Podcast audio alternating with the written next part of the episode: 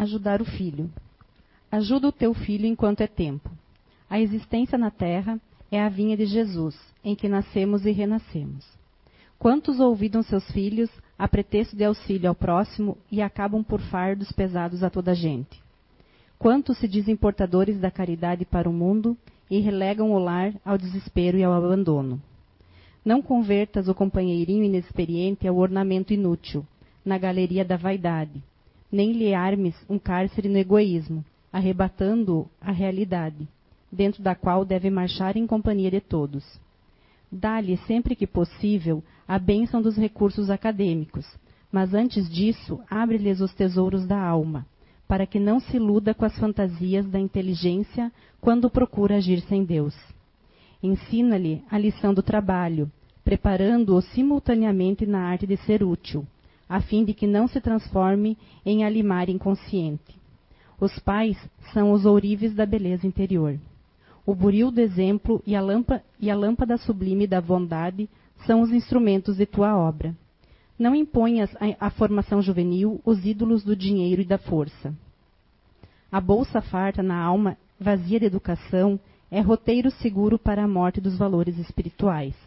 O poder sem amor gera fantoches que a verdade destrói no momento preciso.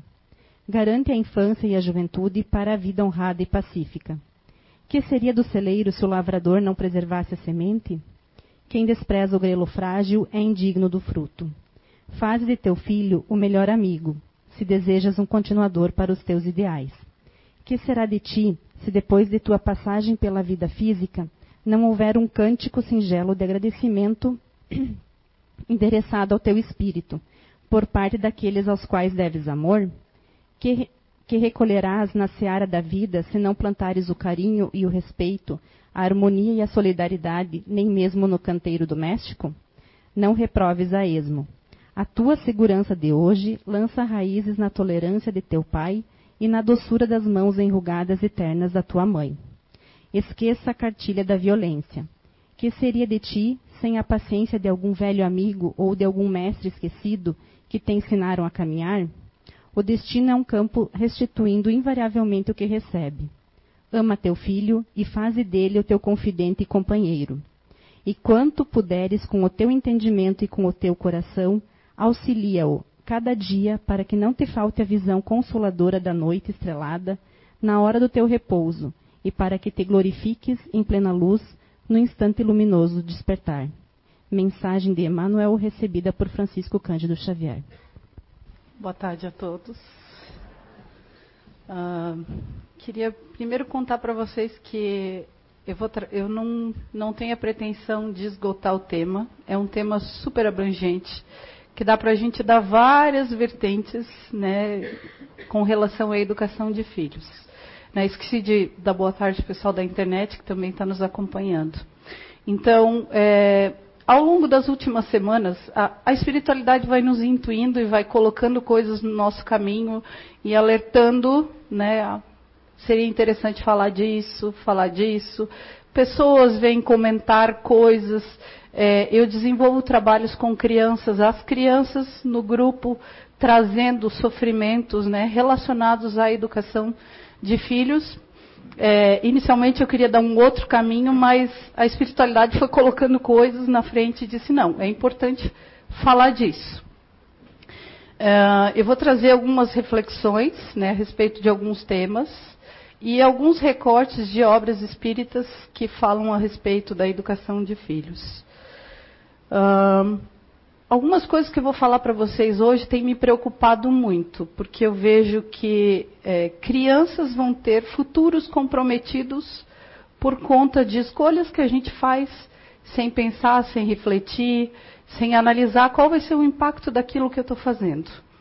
Né? E eu vejo que é, futuros podem ser perdidos, crianças podem vir a morrer, como muitas morrem anualmente por coisas de alguns relatos que eu vou estar trazendo para vocês hoje. É, muito frequentemente a gente ouve a mídia né, falando de que planeta que a gente vai deixar para gerações futuras. Uma preocupação muito grande com o meio ambiente, né, com o aumento das catástrofes, com a coisa da falta d'água. Então tem vários temas né, dentro disso que a mídia fica falando o tempo todo. Só que tem outra pergunta que é tão importante quanto, que eu acho que a gente deveria começar a ter ela muito frequente como foco nas nossas vidas diariamente, principalmente para quem é pai e mesmo para quem não é, que tenha ah, o irmão que tem sobrinho, às vezes o irmão não percebe as coisas. E a gente, né, por ouvir alguma coisa, a gente pode estar tá alertando ele para que ele repense algumas escolhas, para que ele faça alguns caminhos diferentes do que ele usualmente vem fazendo. Que é que gerações que nós queremos deixar para o futuro do planeta, né? Que filhos serão esses que a gente está deixando para o futuro? E é essa geração que a gente vai deixar que vai fazer coisas que vão trazer grandes transformações positivas para o nosso planeta, ou o contrário, né? Que vão fazer grandes atrocidades, como a gente já vê diariamente, né? É, esses homens bomba e né, assaltantes, estupradores. Então, isso deveria estar, né, para quem é pai e mãe, diariamente, né? Qual que é essa geração? Como, que filho é esse que eu estou criando para o futuro? Né? O que, que eu gostaria que ele fizesse? Algo de importante? Né? Porque se for algo de importante, a gente precisa começar a se preocupar um pouquinho mais.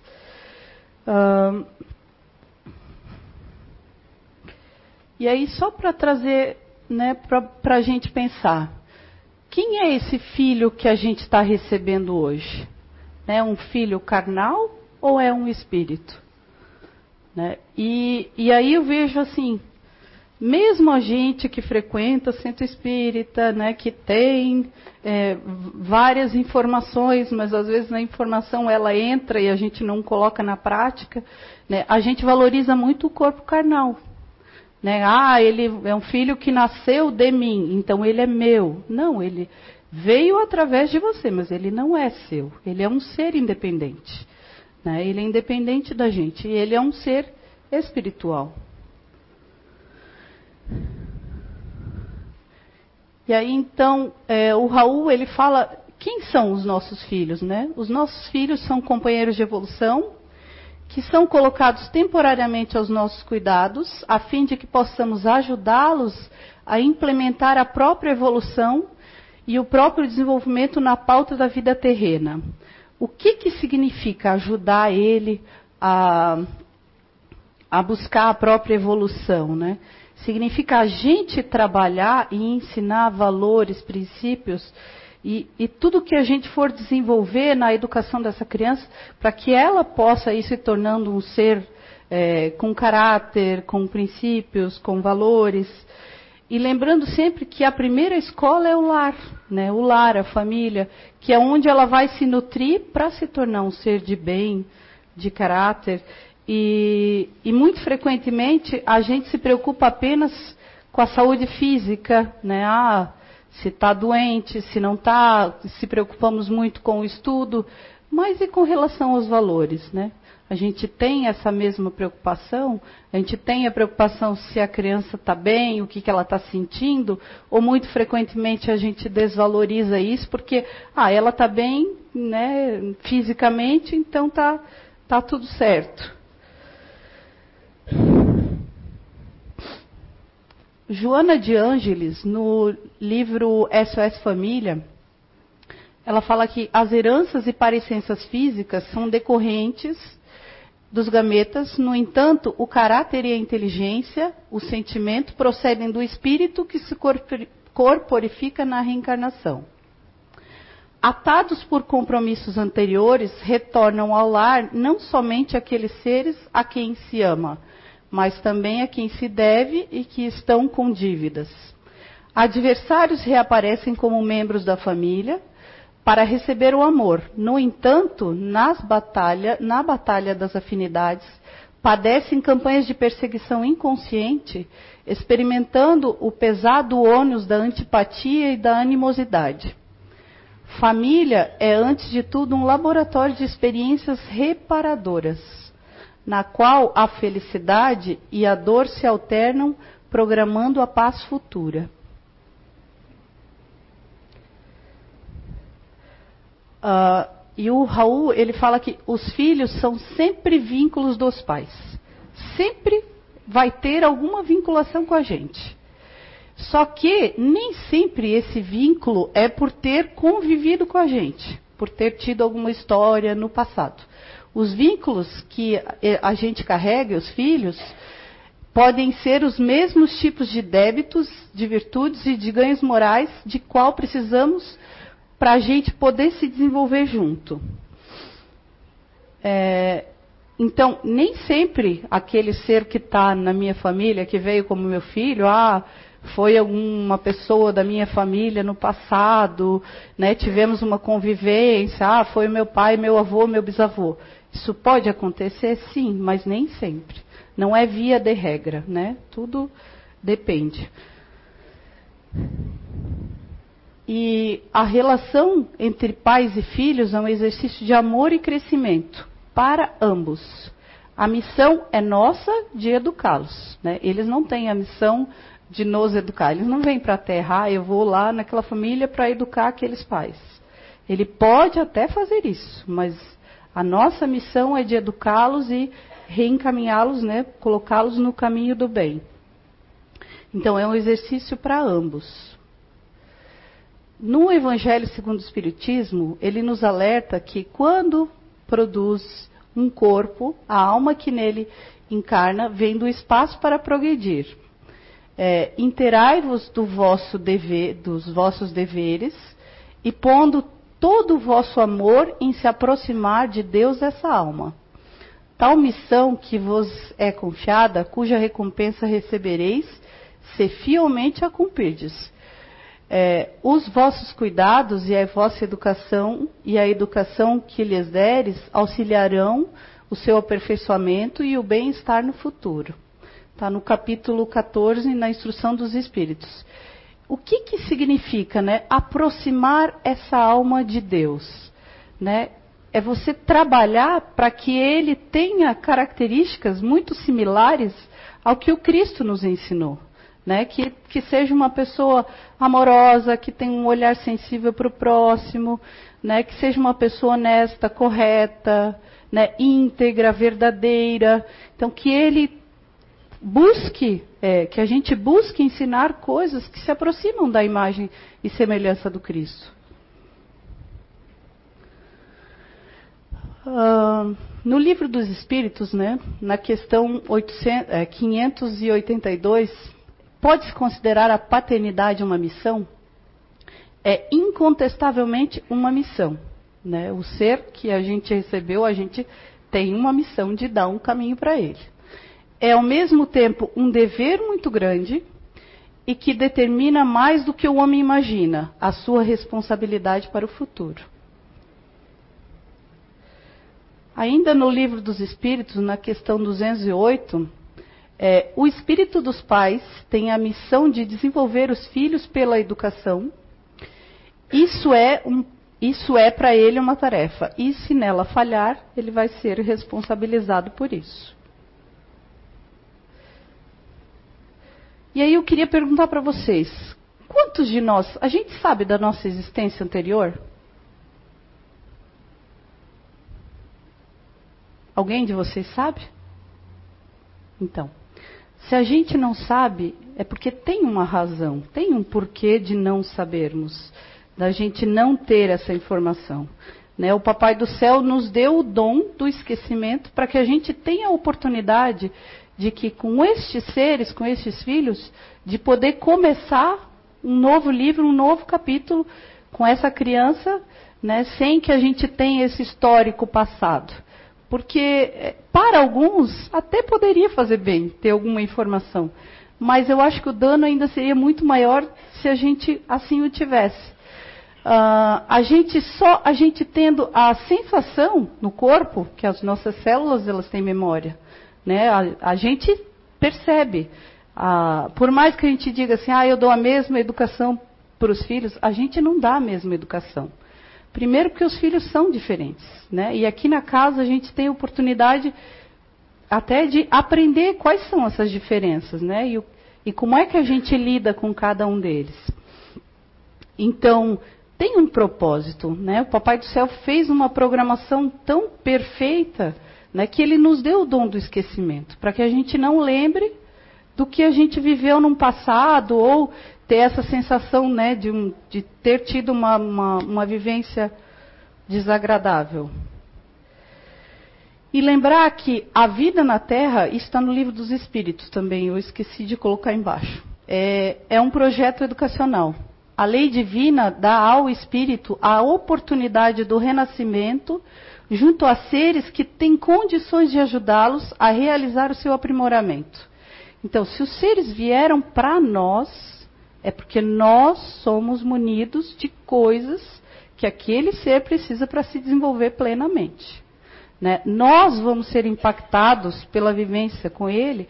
Sim, a gente se transforma mas nós somos munidos de coisas que vai transformar, que vai né, colocar essa criança no caminho do bem. Então, recebe ele para isso um organismo físico apropriado, as experiências de que necessita para atravessar, um grupo familiar inserido num meio material, social, com características que estimularão a exercitar as capacidades e os sentimentos a qual ele veio treinar. Então, a gente é munido de tudo, né? Por mais que às vezes a gente entre num conflito, ai meu Deus, eu não vou dar conta, eu não consigo, né? Não sei o que fazer, como é que, como é que eu faço para dar conta disso? Né? Ele está tendo conflitos, está tendo problemas na escola, como é que a gente faz para dar conta disso? A gente tem como. Se eles vieram para a gente, no nosso lar, na nossa família, é porque a gente é munido de coisas que pode fazer essa criança se desenvolver. E quando a gente não conseguir, não encontrar a resposta, a gente pode pedir ajuda, né? Para a nossa grande família, que é a grande família espiritual, né? A qual a gente se encontra. Uh, faz sentido para vocês que a gente pode afirmar que a nossa missão é reencaminhá-los para Deus? Faz sentido para vocês? que a missão dos pais é reencaminhá-los para Deus? Todos estão de acordo? Se isso faz sentido para a gente, por que, que é muito comum a gente escolher os caminhos mais curtos? Os caminhos mais curtos nem sempre são os melhores. Né? Eu diria que, na maioria das vezes, os mais curtos são os mais danosos né, que a gente escolhe sem pensar, no impulso, vai porque confia em alguém, porque diz tal coisa e aí eu vou e faço. Né, ah, né, escolho aquilo porque aquilo eu vejo que meu filho vai, acal vai acalmar, não vai me incomodar. Mas nem sempre os caminhos mais curtos são os mais adequados. E aí eu vou trazer alguns temas para a gente refletir junto a respeito disso. Que foram coisas que eu fui colhendo aí ao longo das semanas com as crianças, tá? Uh, hoje, a gente tem muita criança e adolescente obeso. A gente tem muita criança e adolescente dopado. E é um número crescente, tanto de obesidade quanto de drogas né, psiquiátricas. Uh, crianças e adolescentes viciados em jogos eletrônicos. Eu tenho ficado horrorizada com isso. Horrorizada crianças que nunca tiveram, as crianças nunca tiveram tantos bens materiais, né? Quero a boneca tal, eu tenho, quero o carrinho tal, eu tenho, quero isso, eu tenho. E, e, e hoje também, que é um tema que tem me pegado ultimamente, com relação à separação dos pais. A gente tem um número muito grande de crianças vivendo separadas dos pais. Né? Os pais se separam e aí se separam inclusive dos filhos. Né? não entendem que a separação é do antigo esposo, esposa, e começam a misturar as coisas. Com relação à obesidade, né? A gente percebe é, que a, as pessoas fazem escolhas sempre pelo mais prático, mais rápido, né? Ah, vou no fast food, que né, a onda, as crianças já são viciadas em fast food. E vou perguntar para vocês: quem, de quem é a responsabilidade de ensinar um bom hábito alimentar? É nós? E por que, que isso está crescendo? porque a gente não está fazendo um bom trabalho. Né? Se isso cresce. Essa semana, e aí, engraçado que a espiritualidade vai jogando as coisas na frente da gente, né? E aí eu li um dado que eu fiquei assustada com relação à obesidade. Vocês sabiam que a artéria de uma criança de 10 anos obesa, ela equivale à artéria, ela, ela equivale à artéria de uma criança, ah, de uma pessoa com 30 anos mais? Ou seja, ela tem 10, mas a idade arterial dela é de 40. O que, que isso significa? A vida dessa criança pode ser encurtada.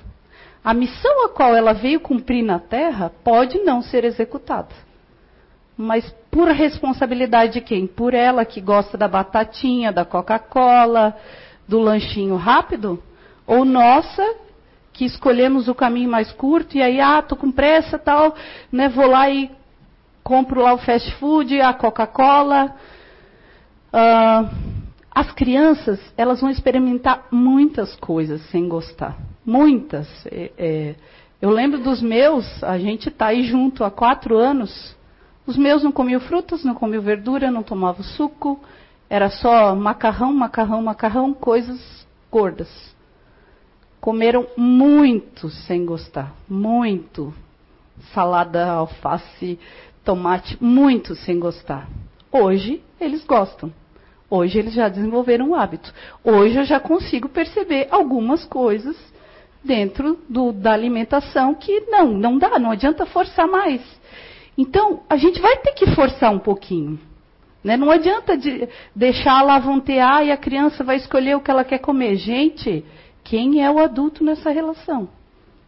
Nós somos o adulto. Nós é que devemos saber o que é melhor para o nosso filho. Essa é a nossa missão. A gente não pode encurtar a existência dele por uma irresponsabilidade nossa. Só que aí, cuidar da alimentação dos filhos reflete também a gente olhar para a gente, né? A gente olhar para a alimentação que a gente come. Né? Então, a gente vai ter que se modificar também. Só que é uma modificação que é necessária. E aí a Organização Mundial de Saúde fala que hoje tem mais de 41 milhões de crianças obesas no mundo.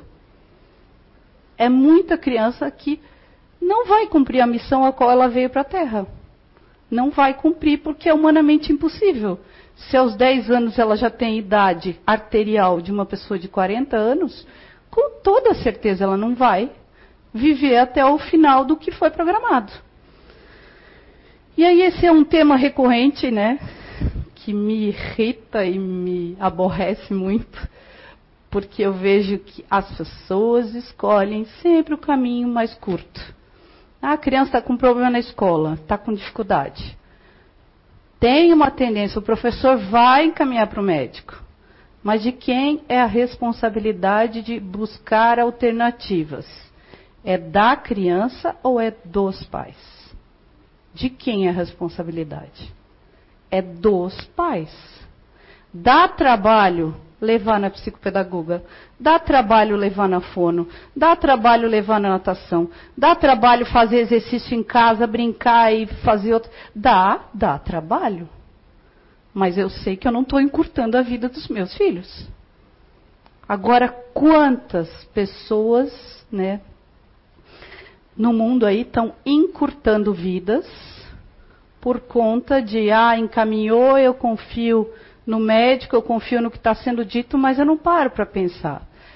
Porque assim, ó, gente, criança ansiosa sempre existiu. Criança agitada sempre existiu. Só que nunca existiu tanta criança dopada. E é, eu diria até que, né, e isso tem estudos até, que as crianças hoje são foco da psiquiatria, da indústria farmacêutica. Porque é uma rentabilidade que cresce assustadoramente.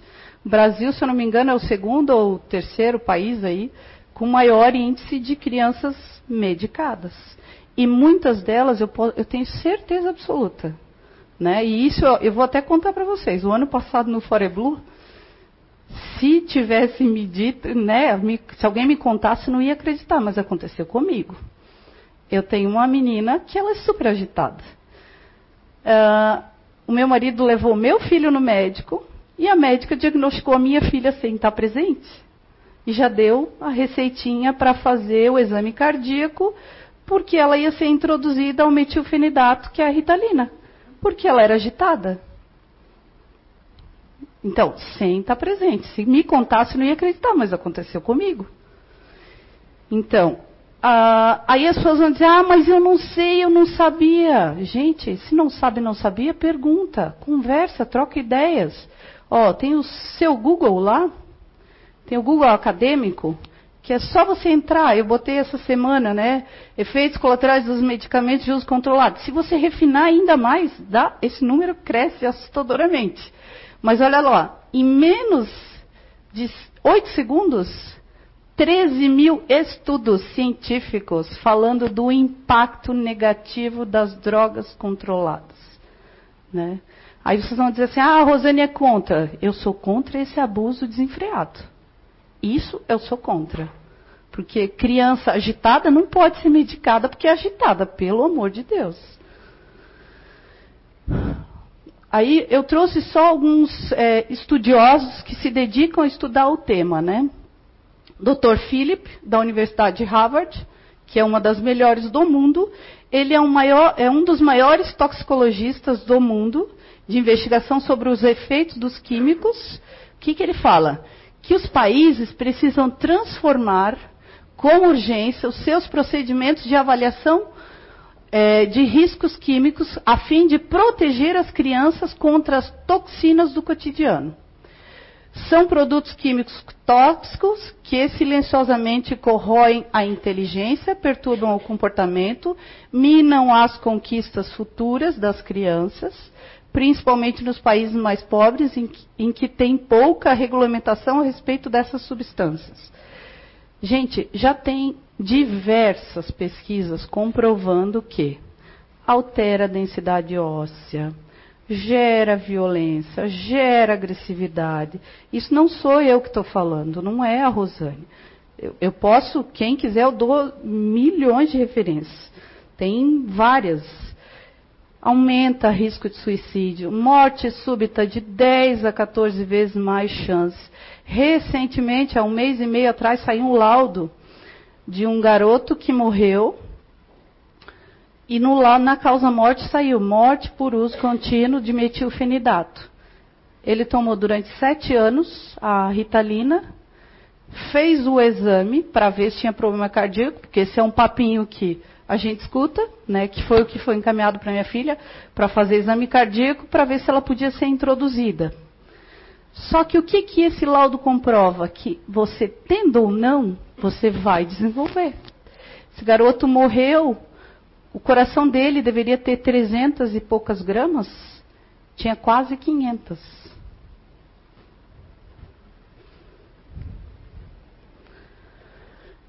Aí, coisas mais assustadoras, né? De 9 em 10 médicos declaram receitar tarja preta para crianças já na primeira consulta de 10 e 15 minutos. Eu já repeti isso antes jamais acreditem num diagnóstico de 10 e 15 minutos. Jamais. Não acreditem. Um diagnóstico, ele tem que ser um processo de vários encontros, várias avaliações, para daí fechar algum diagnóstico de alguma coisa. 15 minutos, gente, é humanamente impossível. Impossível diagnosticar alguma coisa. E ó, não sou eu que estou falando, estou tá? baseada em pesquisa. Ó. Pesquisa publicada em 2013, conduzida pelo Centro Médico de Coen de Nova York, Instituto Forstein de Pesquisa. Aí tem mais também. Uh, Dr. Uh, Robert Wittig, que é um jornalista experiente né, com relação às drogas psiquiátricas, ele diz que o uso prolongado de drogas psiquiátricas mudam os neurotransmissores do cérebro e podem piorar o transtorno psiquiátrico. Né? Os médicos precisam repensar a prescrição desses medicamentos. Ele é um jornalista premiado, escritor norte-americano, especializado em medicina, autor um livro A Anatomia da Epidemia. Ele teve no Brasil, acho que ano passado. Uh, Alberto Chaves Oliveira, coordenador de políticas de droga do Estado de São Paulo, apresenta dados do Centro de Estudos de Ciência e Genética da Universidade de Utah, destacando que, olha como isso é alarmante, de 30 a 50% dos jovens em tratamento por dependência química declararam já ter, é, ter abusado do metilfenidato por ter efeitos semelhantes ao da cocaína, que é um outro estimulante. Então, eles ainda vão em busca disso. E teve outra pesquisa que eu até não trouxe, porque é muita informação, mas que é, Unicamp, Instituto Glia e uma universidade americana fizeram uma pesquisa no Brasil com mais de 6 mil jovens e constataram que de 30 a 40% das, dos jovens que usam Ritalina na infância, né, que eles têm de que jovens que usam Ritalina na infância têm de 30 a 40% mais chances de buscar drogas ilícitas na adolescência e vida adulta. Não é a Rosane que está falando, tá? É baseado em pesquisa séria de gente reconhecida e aí eu quero sugerir para todos, se vocês quiserem referências disso que eu estou falando, algumas até se encontram no, no, livro do Zé, Você é a Cura, que nos dá a oportunidade da gente conhecer um pouquinho mais né, do que, que é isso, o que, que é essa indústria. Então vai trazer referências também no livro. E para a gente poder estar tá conhecendo melhor os nossos filhos antes de escolher um caminho mais curto. Se tinha alguma coisa que ficou. Então, só para lembrar que características naturais, agitação não pode ser medicada. Timidez, ah, a criança é quietinha, não pode ser medicada. Ansiedade, criança ansiosa, a gente sempre existiu. Tem outras alternativas de estar tá lidando com essa agitação. Né? A minha filha, ela faz um monte de coisas para gastar energia. Dá trabalho? Dá. Mas eu sei que eu não vou encurtar a vida dela com isso. Uh,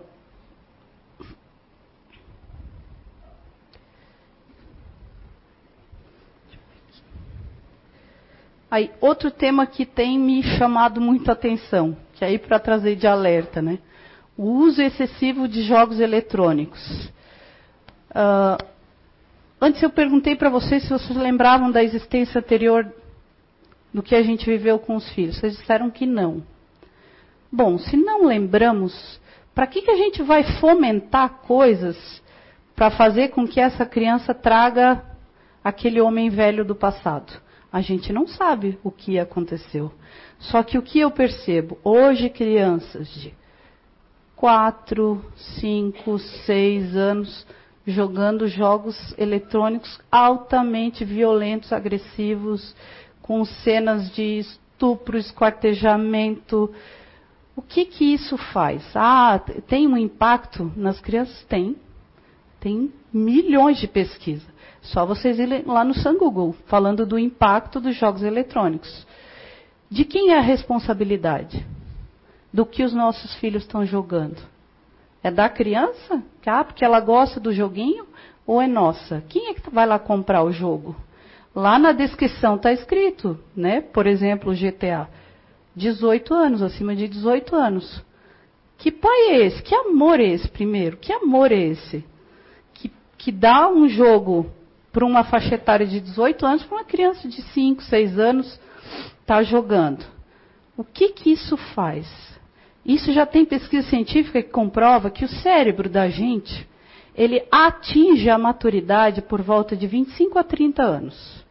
Bom, se o meu cérebro não está maduro e eu estou injetando bomba e eu estou estimulando, mega estimulando o meu filho com jogos eletrônicos. Isso vai ter um impacto negativo? Vai, com certeza vai. E isso eu falo de carteirinha porque eu tenho isso na minha família.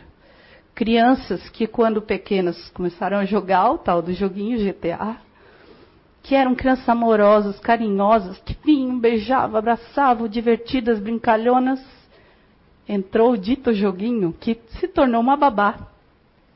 Porque essa é a função dos joguinhos, né? Eles se tornam babá para os pais. A gente não precisa cansar, não precisa fazer nada, e aí o joguinho resolve. O que acontece? não fala com ninguém, não interage, não olha no olho, mal cumprimenta as pessoas, passa horas na frente do videogame. Nenhuma escola, gente, isso você tem que botar na cabeça, nenhuma escola, nenhum amigo, nenhum pai, nenhuma mãe, ninguém consegue competir com jogo eletrônico. O jogo eletrônico sempre vai ser mais atrativo. A gente não vai com, conseguir competir. Porque ele entra num, né, naquela loucura e fica naquilo e não sai daquilo. Então, assim, ó, o que, que isso gera? E isso tem pesquisa científica também. Gera violência, gera isolamento, gera agressividade, gera dificuldade de aprendizagem, gera desinteresse por tudo que se relaciona ao ambiente escolar. As crianças não leem mais. Outro dia vi um documentário no Reino Unido que hoje eles consideram isso como um problema de saúde pública já. Porque as crianças de lá, elas chegam a passar de 6 a 12 horas por dia em jogos eletrônicos. Gente, de 6 a 12 horas por dia em jogo eletrônico. As crianças de lá vão para a escola, todas elas com smartphone de última geração, com jogos, não se desconectam. E aí eles estão agora pensando, o que, que eles vão fazer para reverter isso? Que é assustador, assim. E nesse documentário foi na Discovery. Aí entrevistaram vários pais e fizeram vários experimentos de ver o, o, tanto de horas, como é que as, os jovens ficavam. É assustador, assim. Então, o excesso na BBC, ó, gera isolamento, agressividade. Tem, isso tem diversos estudos. Da mesma coisa, ah, não sabia, não tem informação. Gente, é só se informar. Vai lá no San Google, Google Acadêmico, ó, danos do excesso de jogos eletrônicos.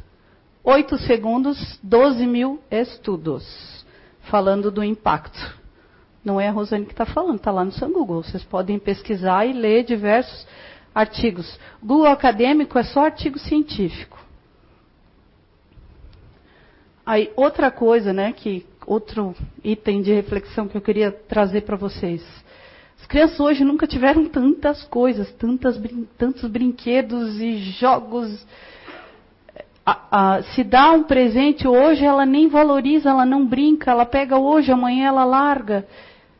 E o que, que nós estamos ensinando para as crianças? Né? A gente está ensinando que ter coisas é muito mais importante do que pessoas. E é o contrário, as pessoas têm mais valor do que as coisas. Né? E, e, e, hoje, até com relação à alimentação, eu sei que recentemente saiu até uma lei que vai proibir propagandas relacionadas a alimentos fast food para criança já é tarde, já devia ter tido isso antes. Mas se tu for ligar a Discovery infantil, que os meus filhos assistem, toda hora eles estão lá me perturbando, ah mãe, eu quero tal coisa, mãe, eu quero tal coisa, mãe. Porque é propaganda, consumo, consumo, consumo, consumo, consumo o tempo todo. Né? E, ele, e faz uma propaganda que seduz a criança. E aí, se o pai não consegue dizer não, ele vai entulhando aquela criança de coisas. E nem sempre as pessoas têm a consciência de que chegou alguma coisa em casa, outras têm que sair. Lá em casa é lei. Ah, é aniversário, vai chegar coisas. O que, que nós vamos, na semana do aniversário, o que, que nós vamos tirar? Porque está chegando, coisas têm que sair. Não dá para ficar com tudo. Tem muitas crianças que não têm nada. Né? E não é legal ficar com um monte de coisa. Então, na semana do aniversário, hoje é tão engraçado que esse ano eu não precisei nem lembrar. Eles me lembraram, mãe, o que, que nós vamos dar? E aí foram olhando as coisas. Então, o que, que eu quero ensinar para os meus filhos? Que as coisas são mais importantes? Ah, mas eu não quero dar os brinquedinhos dele porque eu paguei caro. Porque... Gente, a gente tem que ensinar. Como é que eu quero que os meus filhos sejam? Tenham um olhar solidário para o próximo, tenham compaixão, né, que, que sejam amorosos e que tenham preocupação com o próximo que não tem, se eu não exercito isso dentro de casa. A gente precisa fazer esse exercício diário.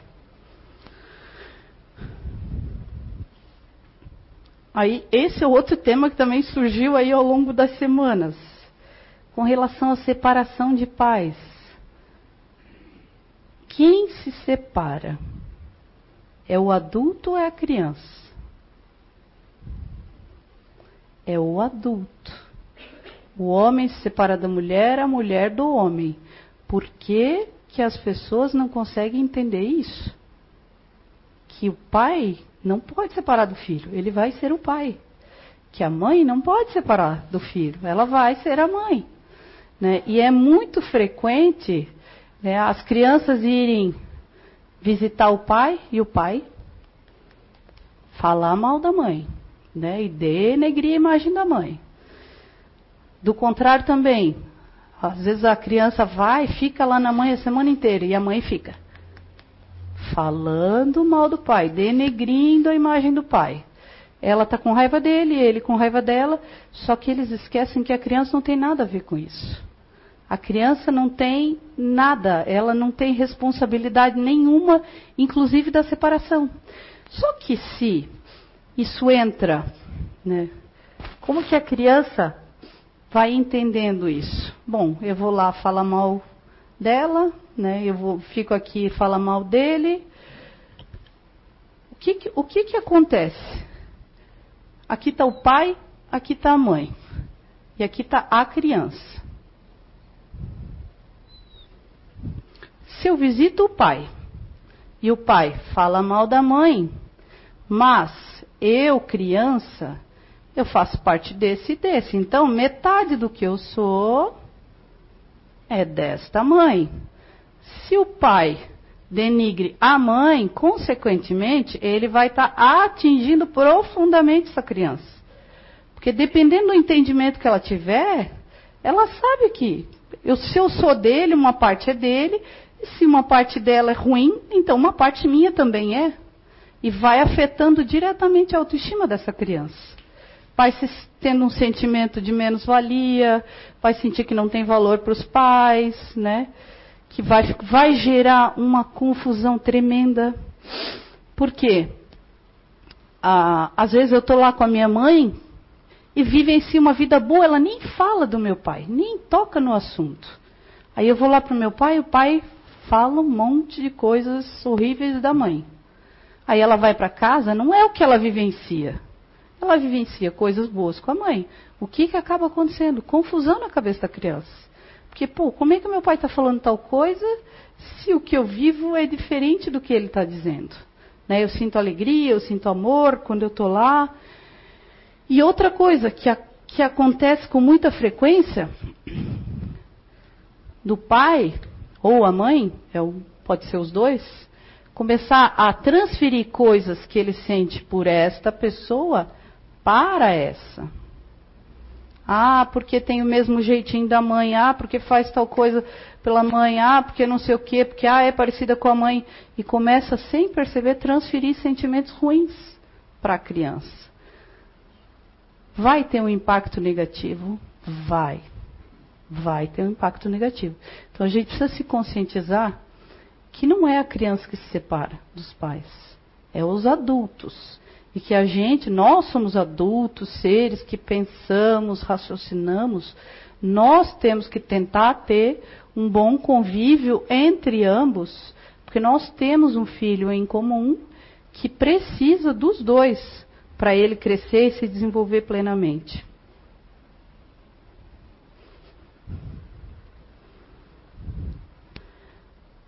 Uh, aí eu queria trazer uma reflexão para vocês, né? As escolhas da criança e o livre-arbítrio. Quando a criança é pequena, ah, ela não pode escolher coisas? Ela pode escolher. Mas as escolhas dela vão depender de quem? De ela ter uma boa alimentação, de ela ser introduzida à droga, de ela ganhar um videogame de última geração lá com o tal do jogo GTA. A escolha é de quem? É nossa. Então, o livre-arbítrio dela, enquanto ela é pequena, é nossa responsabilidade e não dela. Né? A gente tem que se conscientizar disso, porque o que a gente vê, e com muita frequência, Hoje são pequenos tiranos que ditam regras a todo tempo dentro das suas casas. Eu quero comer isso, quero comer a batata frita, se não tiver a Coca-Cola, eu não quero, ah, tal coisa eu não como, salada eu não quero. E ditam regras. Ah, não, eu quero ir no shopping, eu quero tal boneca, eu quero. Gente, as escolhas deles dependem da nossa conduta. É, se eu deixar uma criança ficar lá vão ter, meu Deus, a minha casa estava entulhada de coisas. Minha filha estava o triplo do que ela já está. Eu controlo muito porque ela é do docinho. Então, eu nem tenho, é bom tu nem ter em casa, porque se tiver, ela vai atacar. Então, né, não, não posso ter um caixa dois de docinho, ai, porque eu gosto, porque eu conheço gente que tem, tá? Ai, eu gosto de um docinho, de um chocolatinho, delícia, eu boto lá no caixa dois. E aí, quando o filho pega, briga e né, parte muitas vezes até para agressividade. Gente, quem é o responsável? Quem é o adulto nessa relação? Né? E hoje, a gente está criando também uma multidão de mini tiranos. E o que que isso faz? Isso acorda. A gente não sabe, eu volto a falar. A gente não sabe que existências que eles tiveram no passado. Graças a Deus não sabemos, porque fomos agraciados com o dom do esquecimento, né, de não lembrar de nada. Mas a gente pode estar tá acordando coisas que estão adormecidas no passado e que precisam ficar adormecidas para que ele possa dar um salto a mais na evolução né, e se tornar um ser melhor e conseguir quitar com alguns débitos que ele não conseguiu no, em existências anteriores. E aí eu vejo que muito frequentemente os pais estão acordando, estão fazendo as crianças acordarem. Acorda aí, bichinho. E aí depois não sabe por que se torna homem-bomba. Aí não sabe por que entra numa escola metralhando todo mundo né? Aí não sabe porque a pessoa tem lá 300 quilos. A responsabilidade é nossa, adulto. Do que os nossos filhos de fato precisam para ter êxito na missão deles. Porque cada um dos nossos filhos, eles vieram com uma missão para cumprir. E a gente tem que, no mínimo, introduzi-los e colocá-los no caminho do bem. Quando eles forem adultos, que eles fizerem as escolhas deles, Aí é por conta deles. Mas a nossa missão a gente tem que cumprir e cumprir com maestria. Então, primeira coisa, aprender com os nossos exemplos. Não adianta nada eu dizer para o meu filho, ah, filho, bebê é ruim. Eu abro a geladeira, tem cerveja long neck, cerveja preta, cerveja não sei o que, vodka, raisca se torna incoerente. Como é que eu vou dizer não beba se na minha geladeira está cheia? Como é que eu vou dizer não fume se ah, eu gosto de um cigarrinho, né, eu fumo? Então, a gente tem que ser no mínimo coerente com o que a gente fala e o que a gente faz. Uh, aprender a vivenciar a prática do amor. Né? E o amor ele é o cimento que permeia todas as relações. Né? A gente tem que exercitar isso. Ah, eu não consigo. Gente, se não consegue, busca ajuda. Busca ajuda, porque alguma coisa não está legal. Né? Tem oportunidade, inclusive, buscar ajuda na casa espírita, né? busca ajuda em outros meios. Ah, não estou conseguindo. Porque às vezes a gente pode ter animosidades, coisas desconfortáveis com relação aos filhos. Mas busquem ajuda, porque eles precisam do nosso amor. Aprender a humildade, a caridade, é o que eu falei para vocês. É, e eu acho que tudo fica ali no primeiro, que é o exemplo, né? O exemplo que a gente dá dentro de casa. Como é que eu, como é que eu vou querer que o meu filho seja caridoso, né? Humilde, se ele vê sempre em mim a arrogância, a prepotência, a soberba?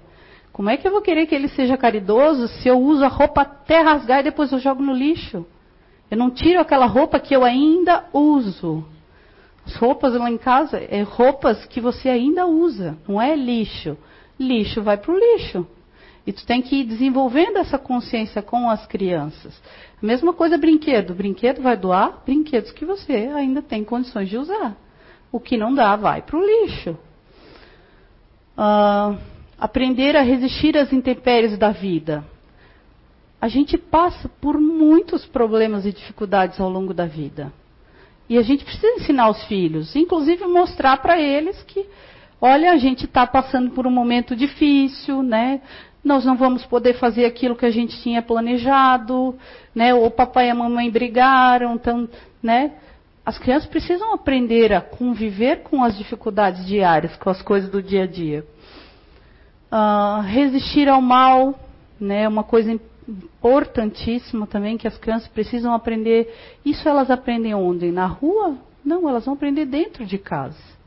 Dentro do nosso lar, com o nosso discurso, as palavras que a gente utilizar, as coisas que a gente falar. Essa semana ainda minha filha chegou em casa, mãe, porque aquele presidente roubou, aquele presidente fez tal coisa. Eu disse, filha, de onde que tu ouviu isso? Né? Porque eu vi que veio uma coisa carregada, assim, com raiva, ódio. Não, mãe, é que a professora falou. Eu disse, filha, essa é a opinião da sua professora. As pessoas fazem coisas erradas? Sim. Assim como eu, assim como você. Então, talvez aquela pessoa até fez alguma coisa errada. Só que precisa lembrar que todo mundo faz, não é só ela.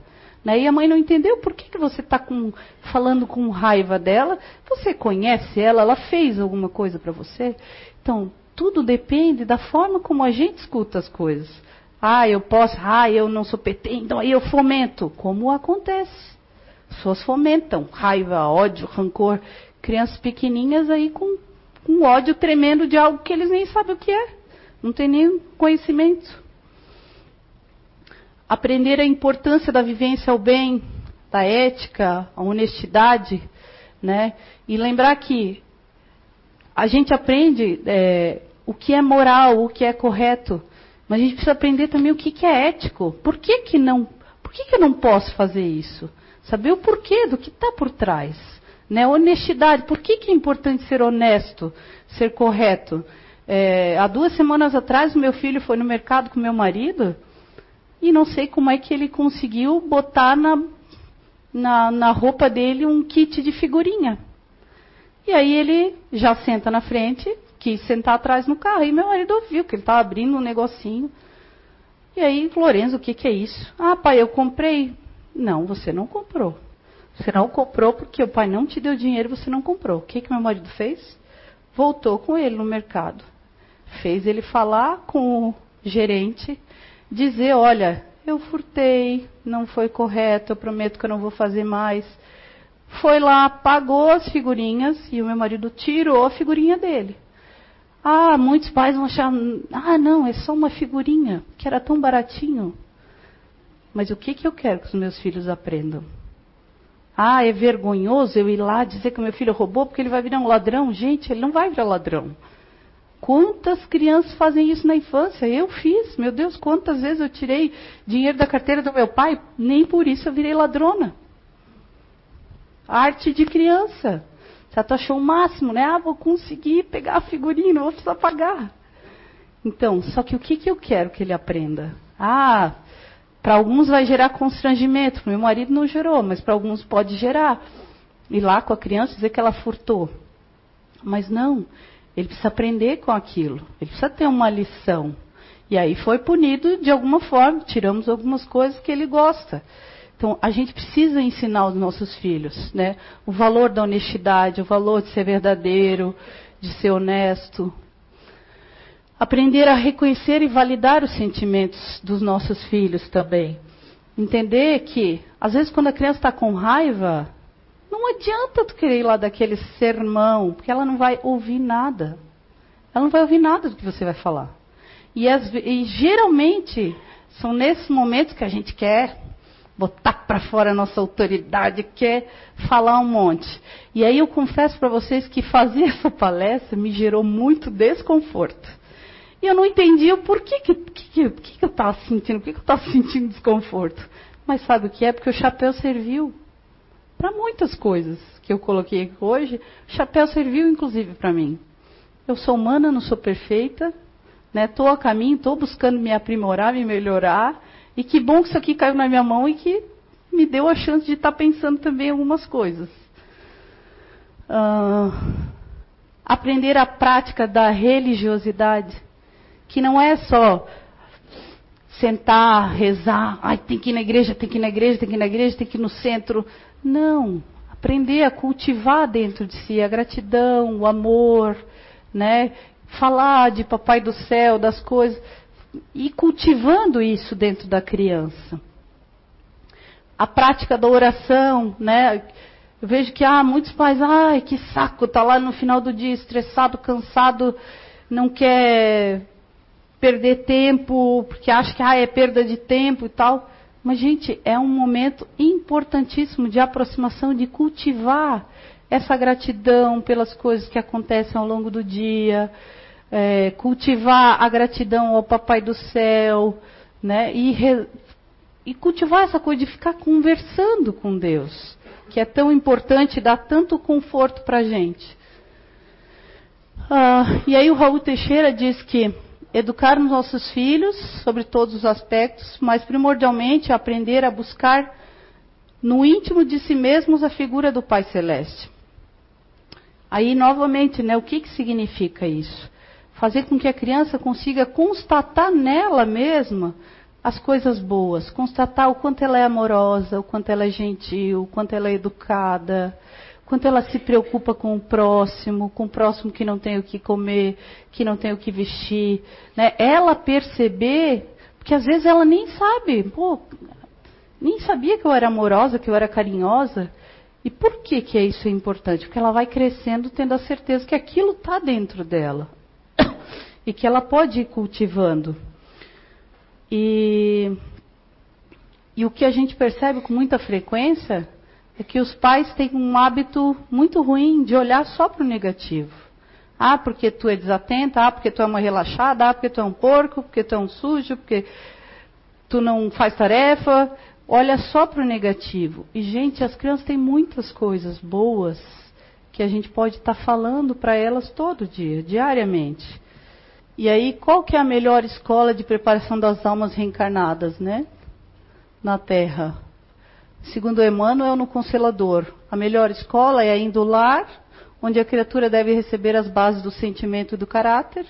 O estabelecimento de ensino propriamente dito no mundo pode instruir, mas só o Instituto Família pode educar. Por esta razão, universidade, a universidade poderá formar um cidadão, mas somente o lar poderá edificar o homem. E aí o Emmanuel diz que ensinar é repetir a lição com bondade e entendimento quantas vezes forem necessárias. E aí eu pergunto para vocês, como é que a gente repete? Ah, ele foi lá e não fez. E isso aqui caiu como uma luva para mim. Como é que a gente repete? Com raiva, com ódio, estressada, irritada, chateada já? O que que o Emmanuel vem trazer? Quantas vezes forem necessárias, com bondade, com amorosidade, né, entendendo. E aí, para a gente finaliza, ir finalizando, aqui na casa, é, não tem outras casas espíritas, com exceção do CEAN de São João Batista, que vocês vão ter a oportunidade de ter contato com os grupos naturais de inteligência. Isso aqui, gente, é um caminho maravilhoso de aprimoramento nosso e de conhecimento dos nossos filhos, né? Eu não sei quem de vocês é novo na casa, mas se continuar frequentando, vocês vão ter contato com isso aqui na, com, com os grupos de inteligência que a gente fala muito na casa. E isso aqui é um norte para a gente fazer boas escolhas, para a gente se entender, compreender como é que a gente reage. Ah, por que, que eu fico tão irritado? Uh, por que, que eu me isolo? Né? Entender as reações das crianças. Você vai perceber que as crianças não podem ser educadas da mesma forma. Que cada uma tem um jeito diferente, uma forma diferente de agir. E que a gente precisa olhar para isso. Né? Eu tenho uma filha que é otimista e um filho que é disponível. Eles são muito diferentes. Né? E antes de conhecer isso, meu Deus, eu saía trucidando. Que fazem de qualquer jeito.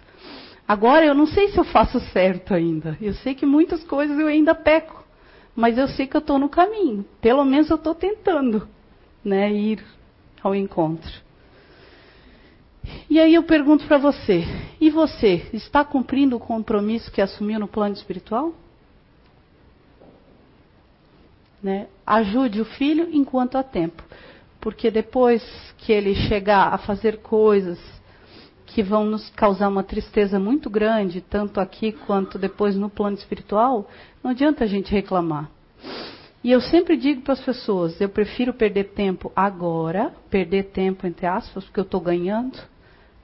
Agora, se dedique agora, para que você não precise perder tempo depois chorando, com tristeza, porque ah, os seus filhos fizeram escolhas ruins na vida. Então, a gente precisa né, se dedicar a isso. E aí agradeço a presença de todos.